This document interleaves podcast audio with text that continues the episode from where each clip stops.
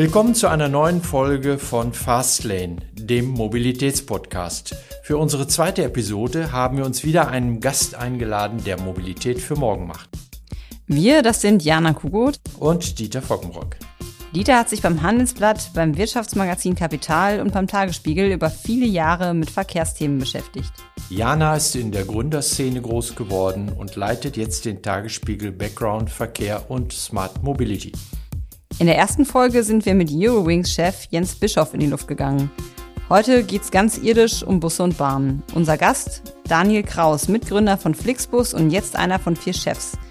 Zuständig für Technologie und damit für das digitale Herz des Fernbus- und Eisenbahnbetreibers. Das Fazit vorweg. Die Pandemie hat die Flixbusse und Züge zwar scharf ausgebremst, nicht aber die Expansionslust der Unternehmer aus München. Fastlane, der Mobilitätspodcast von Tagesspiegel Background. Gespräche mit Pionieren, Visionären und Entscheiderinnen über das mobile Leben von morgen.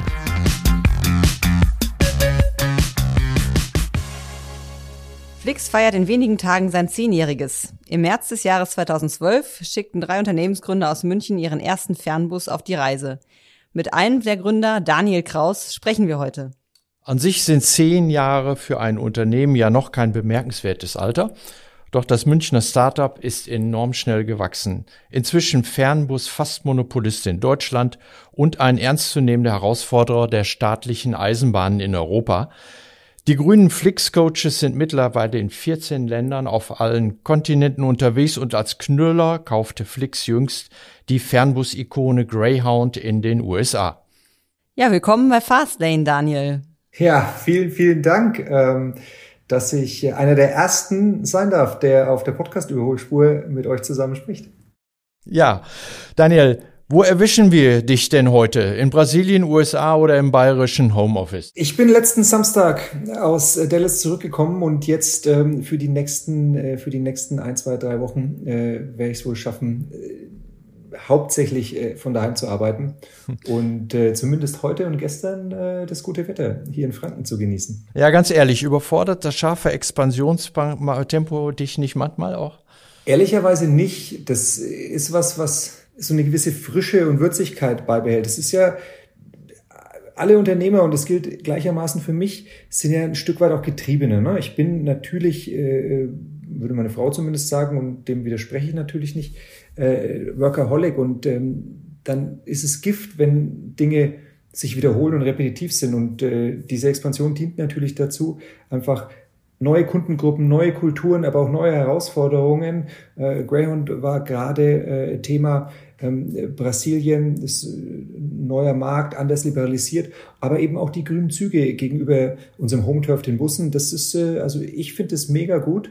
Das ist so genau das, was mich damals äh, unter anderem dazu bewegt hat, mit Jochen und André das aus, äh, aus der Taufe zu heben. Und äh, wie schon erwähnt, jetzt äh, bald zehnjähriges. Ja, aber kann sich so ein Unternehmen wie Flix nicht auch mal eine Pause gönnen und die Geschäfte in einem neuen Land erstmal in aller Ruhe aufbauen oder das neue und viel kompliziertere Thema Eisenbahn erstmal gründlich austesten und dann erst zum nächsten Sprung ansetzen oder bleibt dafür keine Zeit? Wir haben ja ein Portfolio und wenn man das Portfolio gesamthaft betrachtet, gibt es in einzelnen Bereichen schon immer so ein bisschen Verschnaufmomente. Es ist schon so, dass wir in Teilen dann umsteuern und sehr reife Märkte versuchen auch ein Stück weit profitabler zu betreiben als komplett neue, wo wir reinwachsen. Und äh, das mag von außen betrachtet so wirken, als ob wir die ganze Zeit im Sprint wären, aber wir versuchen schon innen eine Balance zu halten. Und dann hast du mal in so einem Markt wie in Italien ein Stück weit eine Pause und kannst dich eben darauf fokussieren, dass du in Brasilien neu startest. Oder du hast dein Busgeschäft schon viel stärker im Griff und das haben wir auch sehr gut gelernt, wie wir das steuern und kannst dich somit äh, auf die Eisenbahn konzentrieren. Also schon so, dass wir hier und da mal ein bisschen den Gang runterschalten und äh, in anderen Bereichen etwas höher. Und Overall ist es natürlich ein sehr, sehr ambitioniertes Tempo, aber das ist das, was bei uns in der DNA liegt, was uns ausmacht. Wir haben schon alle Lust, äh, einen ordentlichen Pace vorzulegen. Die Flix-Strategie lautet ja, wir machen nur die Software zur Planung von Bus- und Bahnlinien, die Preise und wir machen und verkaufen die Tickets. Die Busse fahren dann Busunternehmer, die Züge gehören einer Leasingfirma Und das größte Risiko im Lockdown zum Beispiel tragen dann also die Partnerfirmen und es spart euch Millionen an Kapital. Warum habt ihr das jetzt in der Türkei und in den USA aufgegeben? Unterschiedliche Gründe. Zum einen ist es nicht komplett so, dass wir das Risiko äh, externalisieren, sondern es gibt ja ein Stück weit Garantien, die wir abgeben. Es gibt ein Stück weit auch äh, die Tatsache, dass die Sachen, die wir bereitstellen, ne, also die Mannschaft, die wir vorhalten, äh, müssen wir tragen. Es gibt durchaus eine Balance, weil es ja was partnerschaftliches ist, dieses Modell. Wenn man jetzt die, die Türkei anguckt, ist es so, dass es äh, regulatorisch andere ähm, Herausforderungen gibt, da ist eben genau diese Netz- und Preisgestaltung, von der du gesprochen hast, nicht so ohne weiteres möglich und da müssen wir uns anpassen. Und äh, deswegen ist es nicht mehr genau so, wie es ursprünglich war, als wir Kamil Koch äh, übernehmen durften. Aber es ist noch ein bisschen anders als im Kern in Europa. Und in den USA sind wir gerade dabei herauszufinden, was äh, der perfekte Spot ist. Es ist so, dass wir entschieden haben, Greyhound als Marke weiter zu betreiben und dieses Netzwerk, ja, dieses nationwide Netzwerk, die ganzen Communities zu verbinden, dass wir das weiter betreiben wollen. Und Flix in dem Modell, wie du es beschrieben hast, ist ja weitestgehend Point-to-Point. -point. Und äh, da funktioniert es sehr gut. Und jetzt müssen wir herausfinden, gemeinsam mit den Kollegen von Greyhound, wie dieses Netzwerkthema aussehen wird. Und das kann auch nochmal eine gewisse Facette haben. Was wird dann daraus? Also könnte es auch so eine neue Art Mischkonzept entstehen, wenn ihr immer je nach Markt guckt, äh, wie ihr das genau angeht? Noch habe ich jetzt keinen One-Fits-All. Also diese Mischung, die ich sage, die können wir einfach weltweit anbieten, wie äh, einige äh, ich sag, koffeinkaltige Getränkehersteller. Ähm, das wird schon so sein, dass es hier oder da noch ein bisschen anders schmeckt. Aber es soll immer so schmecken, dass der Markt, für den wir es servieren, dass der am, am glücklichsten ist und dass es da den meisten Applaus gibt.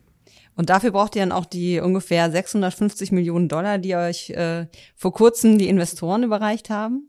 Die brauchen wir grundsätzlich, um äh, das Wachstum weiter auszubauen. Die verwenden wir, um jetzt äh, das optimale Produkt aus Flix und Greyhound in den USA ähm, äh, an, an den Mann und die Frau zu bringen. Wir haben wirklich den, den starken, den starken Willen, den Markt nochmal weiter zu, zu wachsen und mit beiden zusammen auch so ein bisschen eine, eine, eine Renaissance 2.0 da auf die Straße zu bringen. Brasilien hat man schon kurz angesprochen, ist ein Thema, wofür wir natürlich das Wachstumskapital verwenden und die Züge äh, in Deutschland, aber dann auch vor allem ähm, äh, möglicherweise innerhalb von Europa, überall da, wo es möglich ist. In Schweden haben wir es ja schon gezeigt. In anderen Ländern wie Frankreich warten wir noch auf die Liberalisierung. Aber unsere Wille ist schon, dass wir äh, da äh, paneuropäisch äh, grüne Züge auf die, auf die Gleise bekommen. Daniel, behaltet ihr denn jetzt diese, glaube ich, anderthalb tausend Greyhound-Busse selbst oder sourced ihr die aus an Partner, wie ihr das hier in Europa in anderen Ländern auch macht? Teils, teils. Also ein Großteil, äh, den betreiben wir einfach weiter. Das ist genau das, was ich gesagt habe. Ähm, wir wollen Greyhound als Marke und diesen Netzwerkeffekt ähm, behalten. Und ein Teil wird man gucken, wo ist es notwendig, wie sind auch quasi die Busse in Shape. Einige sind aufgrund von Investitionsstau auch sehr alt. Da ist die Frage, was wird erneuert und was werden wir gemeinsam mit unseren Partnern betreiben. Also das werden sicherlich nicht alles sein, aber wir werden einen Großteil auch äh, weiter betreiben. Ja, also klar ist Kern eures Unternehmens ist ja die Software, mit der ihr diese Bus- und Zugverbindungen bislang auf Fernstrecken steuert. Aber theoretisch könntet ihr damit doch auch, ich sag mal, Carsharing-Systeme betreiben oder selbst den öffentlichen Nahverkehr in München inklusive Straßenbahn und Elektroroller. Es ehrt mich, äh, dass du äh, glaubst, dass wir es theoretisch können. Technologie ist dann sehr mächtig, wenn sie einen klaren Use Case hat. Wenn das nicht der Fall ist und man versucht mit Technologie alles zu erschlagen, dann hat man das Problem, dass es sehr langsam wird. Ne? Also das sind die Diskussionen, die wir vor allem in Deutschland und Europa haben, Stichwort Gaia X und warum ähm, die, die ganzen technologischen Schnellboote aus dem Valley uns zu überholen drohen. Das heißt, ähm, in dem Point-to-Point-Bereich, Ne? Und äh, das ist halt, da ist der, der Point-to-Point-Markt ist, glaube ich, größer im Fernverkehr. Da können wir wahrscheinlich mehr irgendwann mal als Busse und Züge abwickeln. Aber jetzt ÖPNV im Speziellen, was für uns ein super wichtiges Feld ist, weil wir glauben, dass, dass äh, gerade der, der, der öffentliche Verkehr, ne, der geteilte Verkehr ein, ein elementarer Beitrag zu, zur Verkehrswende ist. Da gibt's andere Systeme. Ne? Da sprichst du dann von Ringen und von Zonen und alles Mögliche. Und das ist was, was unser System aktuell nicht kann und wo ich stärker an Partnerschaften glaube und wo man eher gucken muss, wie man es schafft, dass vielleicht sogar die Verkehrsverbünde ähm, mit einer Stimme mehr sprechen und du nicht gucken musst, dass du mit Berlin sowie als auch in Nürnberg und in München und in Stuttgart immer neue äh, Schnittstellen äh, managen und implementieren musst. Und was das Thema Carsharing angeht, das ist ja noch mal komplizierter. Ne? Es ist ja schon so, dass äh, äh, Verkehr und das ist das, was all diesen Beispielen, die du genannt hast, glaube ich, im Kern das, das Gleiche ist, dass Verkehr funktioniert wie Gravitation. Und äh, das bedeutet in unserem Geschäftsmodell, dass immer, wenn du zwei riesige Dinge hast, die nah beieinander sind, Hamburg und Berlin als Beispiel, kannst du fast schon im 20-Minuten-Takt anbieten und das, das wird funktionieren. Das Problem ist aber, äh, äh im selben Kern, selbe Ursache, komplett anders ausgestaltet im Carsharing. Die haben ja nach wie vor die Herausforderung, dass äh, irgendwann diese ganzen Carsharing-Dinge, die Autos oder was es auch immer dann sein mag, Roller, dass die dann Klumpen bilden innerhalb einer Stadt und dass sie zurückgeführt werden müssen. Und das ist auch eine Herausforderung, warum wir bisher kaum Carsharing äh, über Städte hinweg sehen. Weil wenn wir es anbieten würden, würden am Ende in Deutschland wahrscheinlich fast alle Autos oder Roller, Roller wird wohl ein bisschen, äh, muss man sehr häufig laden, aber fast alle Autos in äh, Hamburg, äh, Berlin und vielleicht München stehen und in Nürnberg, wenn wir keine mehr haben.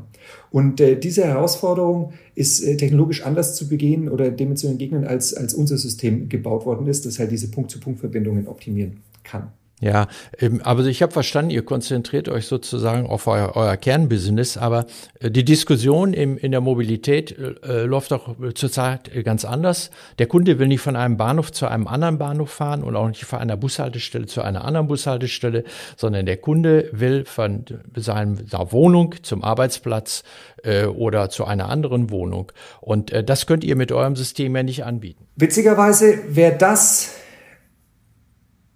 noch am ehesten möglich, weil du da wieder von zwei Punkten sprichst. Ne? Und äh, im ÖPNV werden uns zwar Punkte suggeriert, Einstieg- und Ausstiegspunkte, aber eigentlich funktioniert das System eher in Zonen. Das heißt, da ist das, was dem Kunden suggeriert wird, nicht das, wie es technisch gerade funktioniert, auch vertragstechnisch und rechtstechnisch. So wie du es beschrieben hast, ist es so. Wir könnten Point-to-Point -Point anbinden, partnerschaftlich ähm, oder weil wir diese, gewisse, diese gewissen Segmente mitverkaufen. Warum wir es aktuell tun, oder nicht tun, es hat zwei, meiner Meinung nach zwei hauptsächliche ähm, äh, Punkte. Zum einen würden sich das die Kunden gerne wünschen, sind aber nicht bereit, das in dem Maße zu bezahlen. Häufig ist es so, dass äh, Einzelfahrten im öffentlichen Nahverkehr, wenn wir das mitverkaufen würden, zusammengenommen, also der Anfang und das Ende teurer wären als die große Strecke, die sie dann mit Flixtrain oder Flixbus zurücklegen. Und dann habe ich eine psychologische Hürde. Das fühlt sich irgendwie schwierig an. Das heißt, das passiert nicht. Und zum Zweiten ist es so, dass äh, die Schnittstellen, die ich vorhin schon angesprochen hatte, die ich implementieren und maintainen muss, das sind sehr viele, weil ich muss ja eigentlich in Deutschland, sagen wir mal, und Europa müsste das Ziel sein, aber eigentlich in Deutschland alle Verkehrsverbünde anbinden, mindestens mal. Und da hat quasi jeder ein anderes System. Und äh, das heißt, auch da würde ich meine, meine Maintenance-Kosten so in die Höhe treiben, dass ich das ein Stück weit an den Kunden und die Kundin weitergeben müsste. Und da ist der Wunsch und der Wille, dass sie das möchten, dort oder dort, noch nicht so ausgeprägt, ähm, das bezahlen zu wollen. Ein ähnliches Phänomen, by the way, komplett anderes Thema, sehe ich auch bei dem Prototyping von unseren batteriebetriebenen E-Bussen. Ja, zwischen Frankreich, äh, zwischen Paris und Amiens in Frankreich oder, oder Mannheim und Frankfurt war das in, in Deutschland. Da hätten wir fast, äh, also fast das Doppelte in Teilen verlangen müssen, dass allein die Kosten des Charging der Infrastruktur oder die doppelt so hohen Anschaffungskosten abgebildet wären. Und die Kunden wollen natürlich ökologisch sein. Wir sehen eine hohe Rate an Kompensationswilligkeit. Aber das wollten sie dann eben auch nicht. Obwohl, wenn ich fragen würde, alle sagen, na klar muss es ökologisch sein. Und genau wie du auch gesagt hast, alle sagen würden, na klar will ich von meiner Haustür zu deiner Haustür kommen.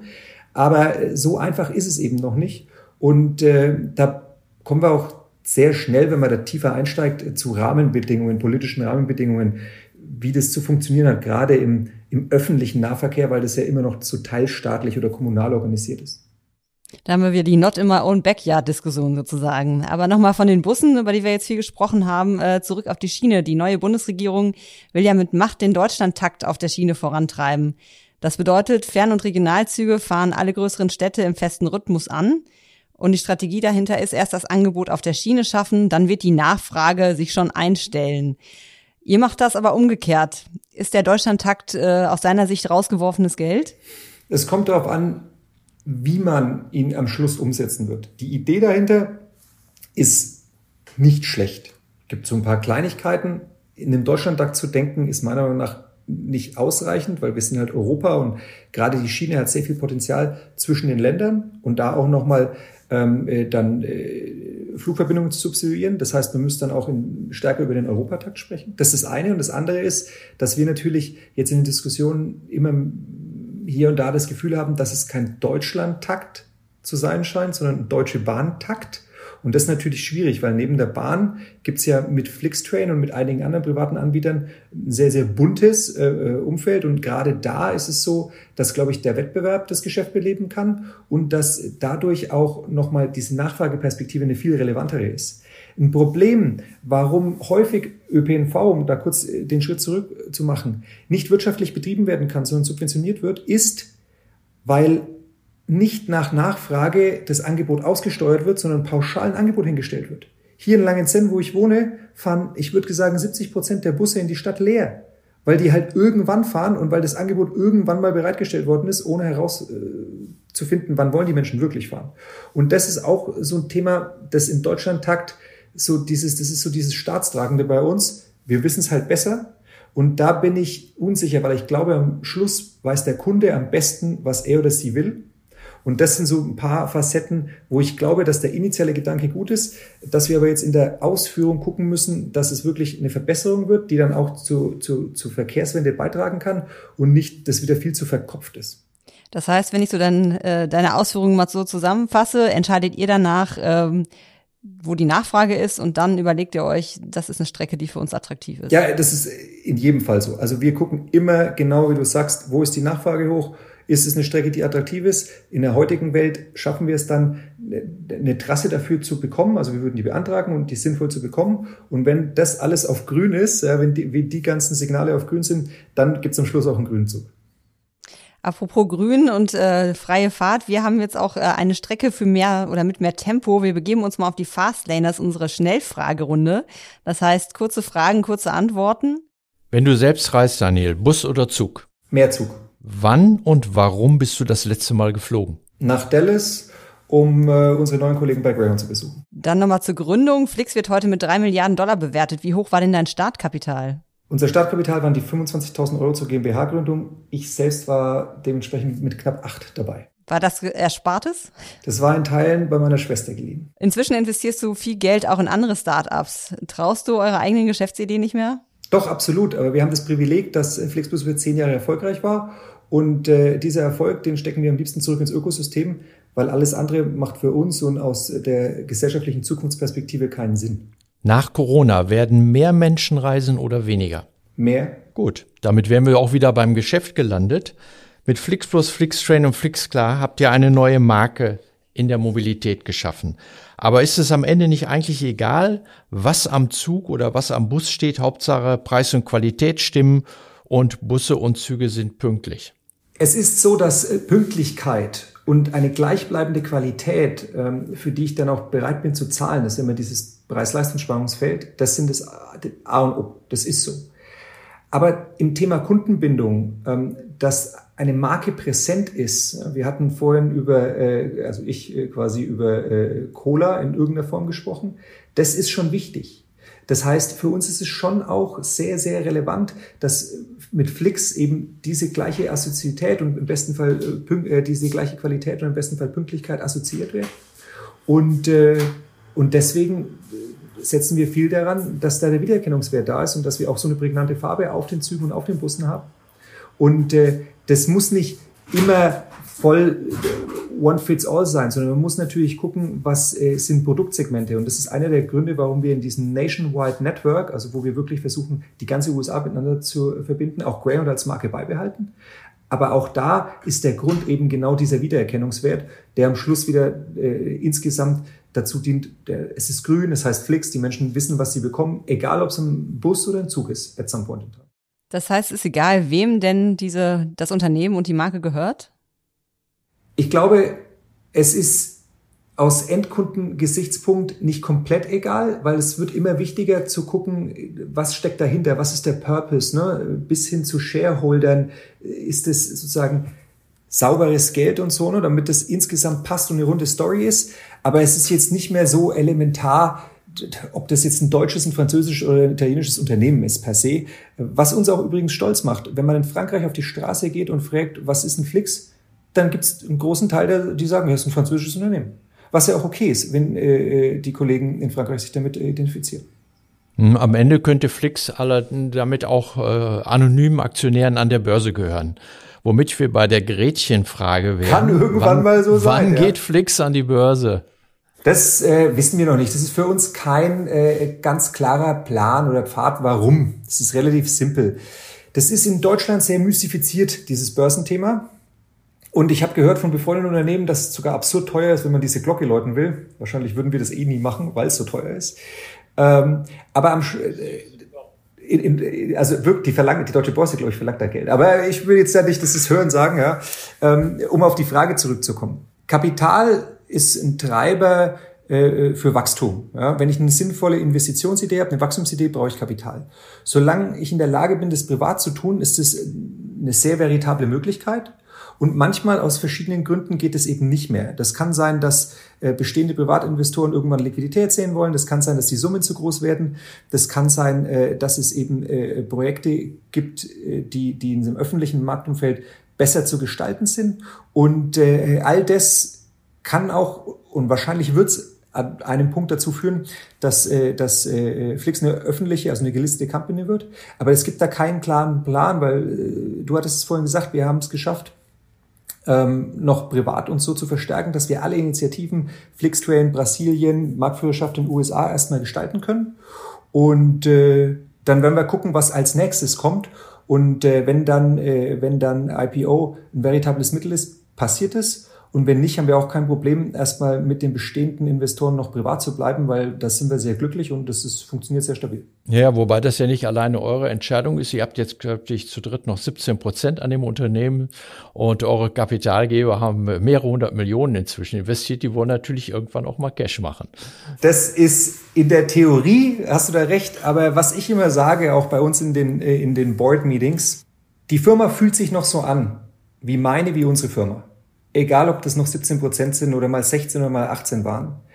Und das ist sehr, sehr essentiell für mich, weil das macht mich zum Unternehmer. Und natürlich ist es auch die Balance und die Freiheit, wie wir mit den Shareholdern aktuell und mit dem Board agieren.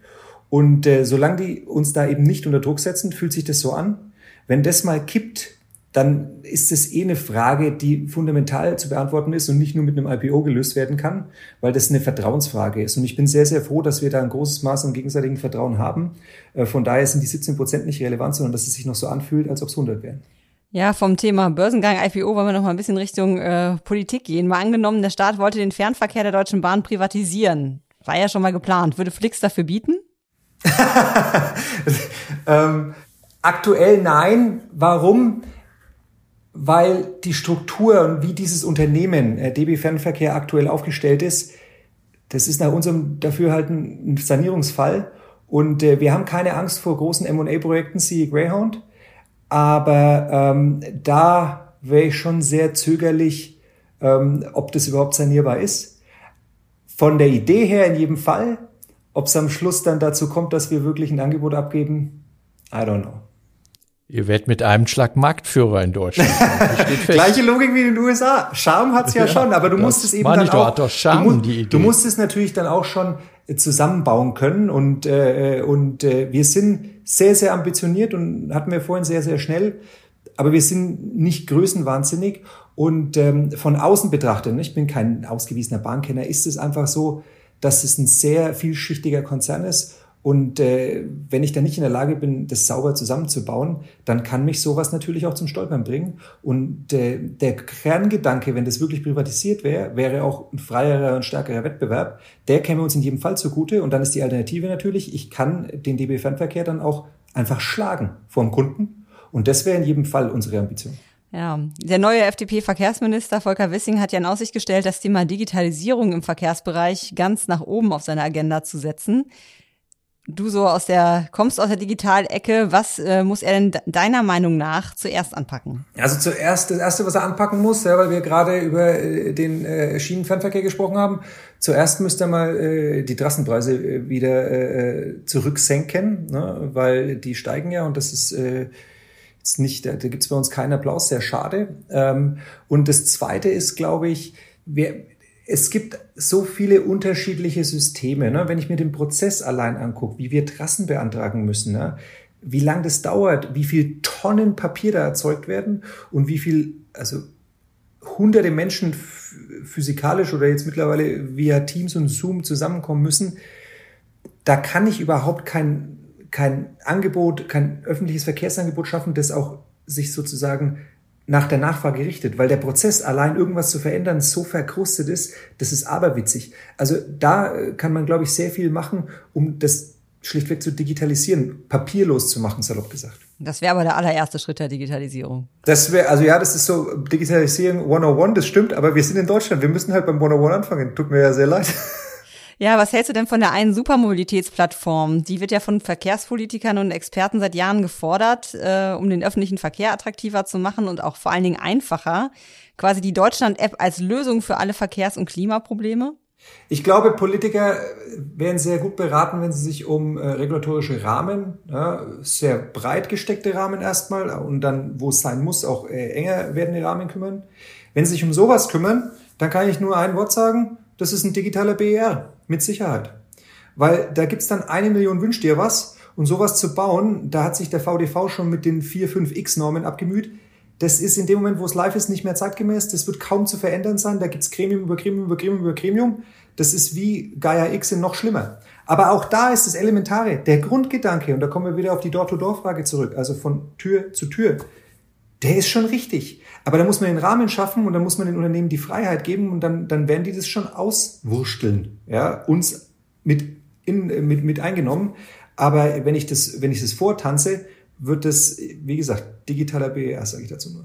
Wer ist denn die ideale Plattform dafür? Die, äh, der Navigator der Deutschen Bahn oder die Flix-Plattform? Ich glaube, das ist eine Frage von, von Schnittstellen. Ne? Also warum, äh, warum ist da der größte Threat für uns als Deutschland, als Branche, auch als Europa Google, weil die eben sehr einfache und leichtgewichtige Schnittstellen haben. Ja, und äh, das ist natürlich ärgerlich und muss man aus monopolistischen Gesichtspunkten beobachten.